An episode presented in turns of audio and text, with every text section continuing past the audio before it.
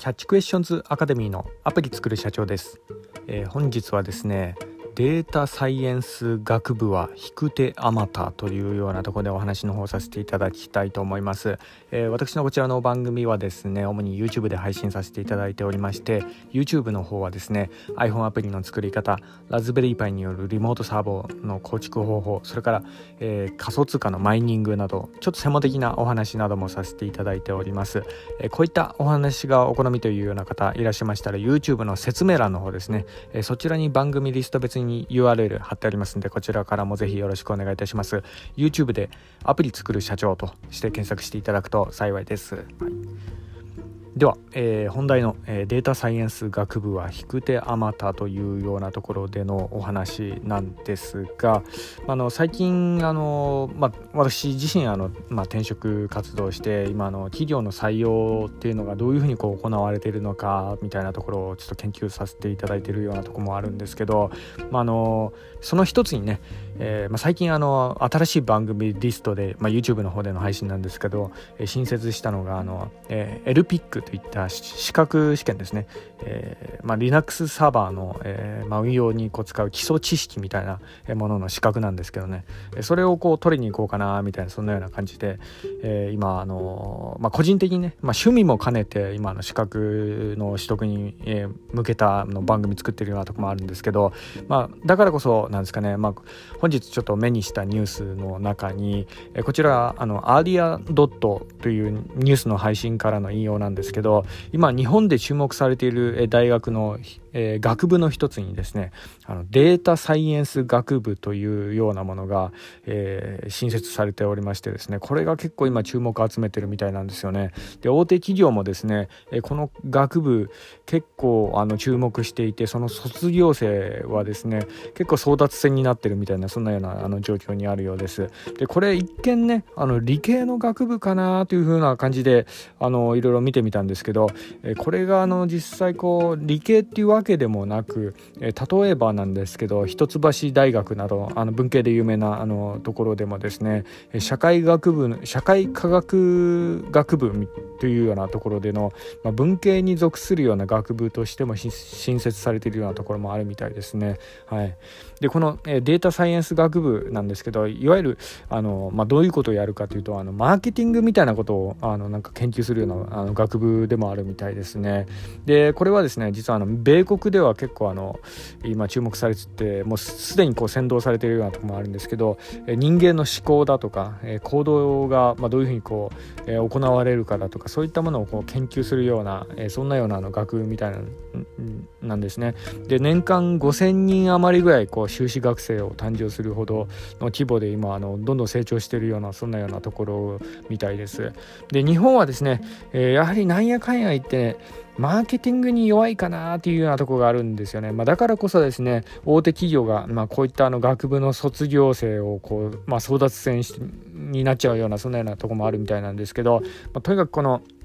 まあ、一昔前ね、今から3、40年前ぐらいですよね、えー、は、あの、日本はですね、まあ、ものすごいこう、力強い国ではあったんですよね。特にこう電化製品とかそういったものに関してはかなりこう技術としては先進国的なえそのもうアメリカをこう抜いちゃう抜いてるぐらいのえそんぐらいの立ち位置ではあったんですけどまあそれがですね日本のあの大手電機メーカー、えことごとくね米国にこう抜かれてってまあ、特にね、え携帯市場なんてもう散々たるものですよね、え米国にもう乗っ取られるような感じで Google や Apple に完全に征服されたようなそんなような社会に今なっちゃってるようなとこがあるんですけど、まあ、これってひとえに技術力のせいなのかなっていうようなところもあるんですが、まあ、ただですね技術力だけだったら日本が勝っていたっていうのはいろいろな点からあるんですよね。というのがあのやはりですねアップルもですね、えーまあ、当初今はの中国の部品とか使ってたりするようなところがありますけど、えー、当時当時こう誕生した時はね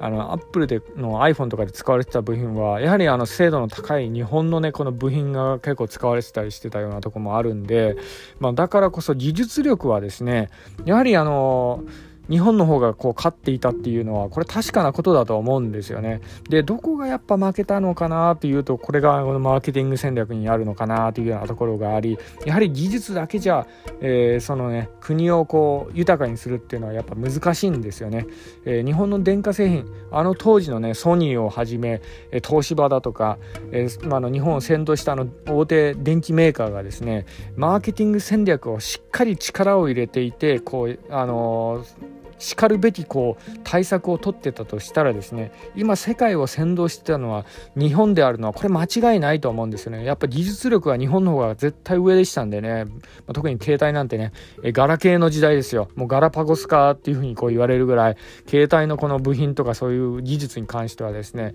まあ、世界でも群を抜いてたんですよね。あのメールのシステムとかそういったものは結構日本はあの特化してた文化でもありましたからね、まあ、それが今やもう iPhone にはもうもう全然勝てないようなそんなような立ち位置にはなってしまったようなところもありますけどね。はいまあ、ただねまあ、そういうような中で、あのまあ、スティーブ・ジョブズですよね。まあ、あの、スティーブ・ジョブズ自身はですね、あの、ちなみにあの、マーケティングっていう言葉嫌いな、あの、タイプな方ではあるんですよね。まあ、あの、彼自身ね、マーケティングっていうような概念ができた時点でもう古いみたいな、そんなようなことを言ってる、有名なシーンとかあったりしますけど、ただですね、彼のやってる行動そのものは、これはれっきとしたマーケティングだと、思っております。まあ、あの、言うなればですね、スティーブ・ジョブズのマーケティングは斬新すぎるマーケティングとも、えー、まあ、言えますかね。はい。まあ、とにかく、あの、やってることは、あの、マーケティングだと思います。もう立派なマーケティングですね。はい。まあ、と、とにかくね、このマーケティングっていうような言葉もですね、日々進化するものなので、やはりこの最先端の先を先を行くような思考をこう出せるかどうかっていうのがやはり大事になってきますよね。この販売戦略っていうようなところでもありますけど、はい。まあ、こういうようなあのセンスをこう身につけるっていうようなところでではあるので、まあ、だからこそねこういったことはあの実際問題は大学で学ぶような類のものでもないのかなというようなところが本音なところではあるんですけどね。はい、ただあのデータサイエンス学部卒業っていうふうに、えー、まあ、自分の学歴が書けるとやはり箔がつくのはこれ確かなことではありますよね。はい、あのマーケティングっていうようなものに関してはですねやはりあの、まあ、どうこう大学とかでね授業でこう机に座って学ぶっていうよりかはあの、まあ、実体験を持って未然を投じて自分でね何かビジネスを作ってみてこそこう学べるみたいなそんなようなところがあるので、まあ、どちらかというとこう大学とかで学ぶというよりかはその自分で何かちっちゃなビジネスとかそういった副業でも何でもいいんでねそういうのをこうやってみてこそいろいろ学べるものがあったりするようなところがあるんで、まあ、そういった意味合いからこう大学で学ぶ類のものではないというようなところもあるかもしれないんですけどただあのえ今の現状ね、え特にあの日本の会社の人事担当とかはそういった、えところはですね、なんやかんや言って、まあ、人をネーミングで判断するようなとこがあるんで、まあ、この辺がね、あんまり良くないって言ったら良くないとこかもしれないんですけど、まあ、だからこそなんですかね、日本の大手企業にこう勤めるんであれば、やはりこのデータサイエンス学部卒業っていう名前は、え響きがいいんでね、えー、まあ、あの、私もですね、もしあの学生に戻れるんであったら、この学部ちょっと目指してみようかなというふうなところもあったりしますけどね、まあ、日本でねなんかあのどっかの企業にこう勤めて生活するっていうようなところを考えるんであればですけどね、はい。まあ、この辺も、まあ、そういった意味ではちょっと面白いかなというようなところでもありますよね。その道に行くっていうような意味合いからですよね、はい。まあ、とにかくあの大学っていうのはですねそこで何かを学ぶっていうよりか自分はどういう道に行きたいのかというような、えー、ところを意思表明するようなそういうようなあのまあ、ことでもあるんで、まあ、そういったところから、えー、学部を選ぶっていうのは結構やはり大事になってくるのかなというふうに、まあ、感じたところもありました。なので、えー、大学に行くこと自体はあの、まあ、私はあの賛成ですね。特に日本の企業の大手にこう勤めるんであればやはりあの、えー、いいところの大学の学部を出るっていうのがやはりまあそこの部分で足切りあったりするようなところがあるんで日本の実際の会社の採用の段階になってくるとね。だから、えー、やはりあの、まあ、どこの学部に行くかっていうのは自分の人生を左右するぐらい大切な選択な時でもあるんでもしねこの番組、えー、学生の方がね聞いている方いらっしゃったらあのそういった意味でね、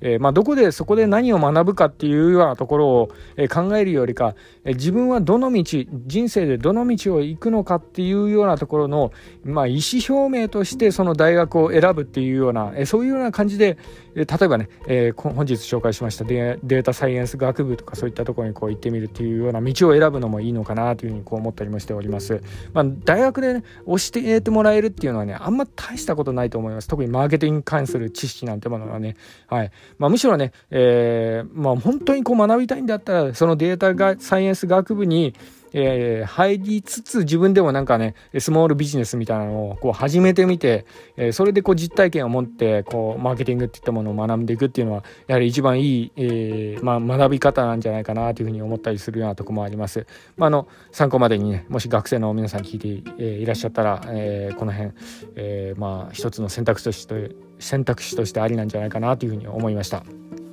では、えー、本日は以上になります、えー、最後にいつもと同じ言葉で締めさせていただきたいと思います。IT エンジニアに栄光あれ。